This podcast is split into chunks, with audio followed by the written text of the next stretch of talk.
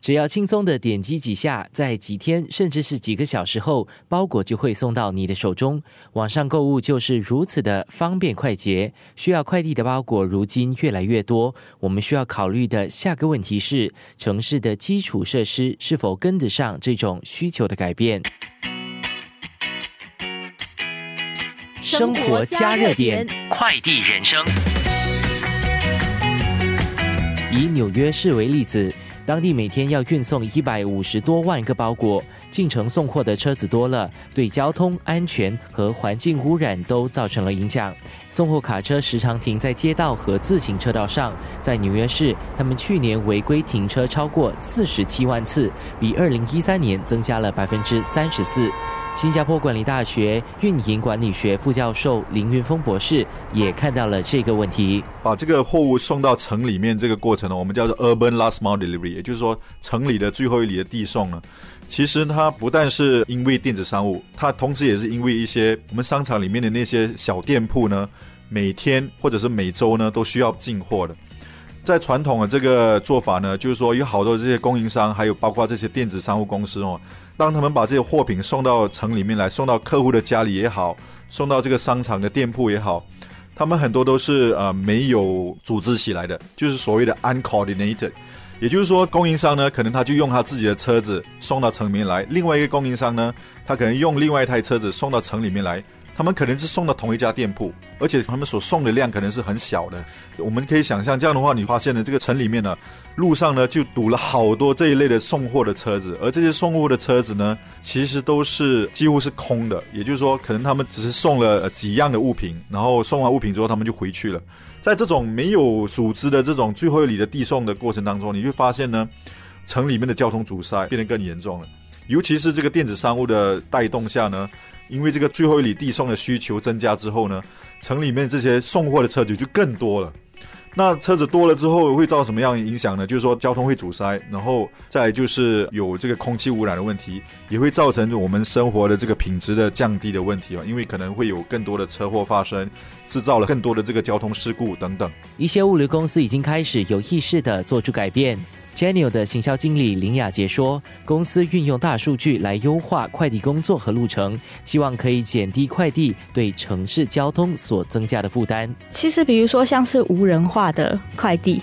这些都是我们看到说可能接下来会发展出来的。那什么样的方式我能够有最好的路径？什么样的方式我能够省最多的费用？什么样的方式能够是最快速的抵达？”就是在这上面，我就会看到所谓的人工智慧的运用，或者是各式各样的计算的运用。像我们就运用了 API，我们运用了云端科技，用这两个方式，我们串接了所有的物流上面的伙伴。那再来就是说，同样运用这些方式，我们去计算最好的路径，最省人力、最省时间、最省物资。为了解决这个问题，也有城市开始利用自行车、电动货车和无人机等科技，把快递送到人们的手。中，但是物流方案解决平台 Pickup 的区域经理李志明觉得，要在本地实施无人机送货有些困难，可能会有考虑，但是在近几年一定不会用到了。你要有政府批准，你才可以能够用存吧，那个是最大的考量啊。而且如果要往那个方向去发展的话，你也需要花很多时间啊，跟资源在考虑如何比较有效率的能够用这个 drone。把你的货物送到。这个难题要如何解决？新加坡管理大学的林云峰博士提出了两大建议。目前来讲呢，其实啊，有一些国家他们采取的策略呢是，他们在这个城的边边盖一个集散中心 （consolidation center）。